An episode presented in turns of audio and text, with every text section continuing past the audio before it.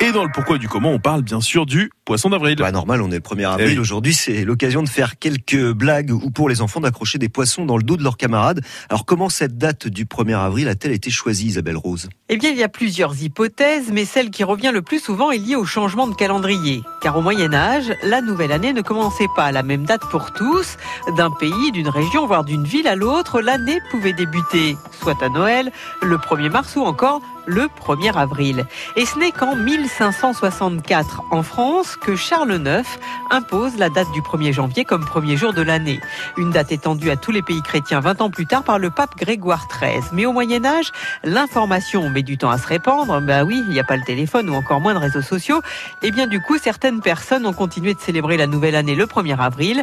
Et c'est pour se moquer d'eux que ce jour-là, les gens ont commencé à faire des farces. Et pourquoi le poisson est associé au 1er avril? Alors là encore, plusieurs versions. Les plus croyants avancent que le poisson a été choisi car en période de carême, comme c'est souvent le cas le 1er avril, il n'est permis de manger que du poisson qui n'est pas considéré comme de la viande.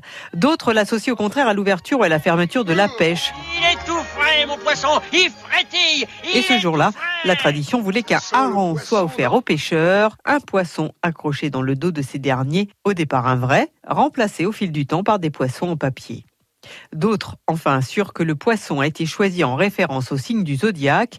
Le signe du poisson est en effet le dernier signe de l'hiver. Alors quels sont selon vous les plus beaux canulars? Je dois dire que l'arbre à spaghetti annoncé par la BBC en 1957 m'a fait beaucoup rire, tout comme le déménagement de la Tour Eiffel à Euro Disney annoncé le 1er avril 1986 dans le journal Le Parisien. Les Américains ont eu droit à la création d'un hamburger pour gaucher, si si c'était en 1998. Et puis France Bleu Auxerre s'est aussi prêté au jeu.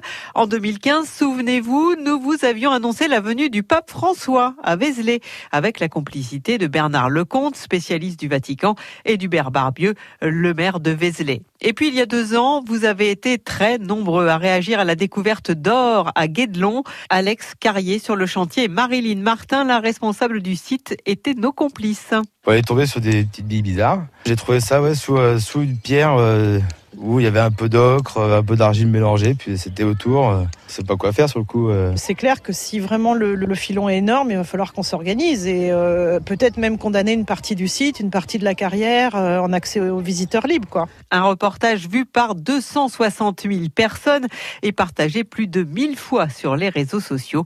Un record. Voilà, un record et le poisson d'avril, c'est à retrouver sur le site internet de France Bleu Auxerre dans le pourquoi du comment. Et il en sera question aussi du poisson d'avril dans quelques instants avec Capucine Fray. Ne bougez pas.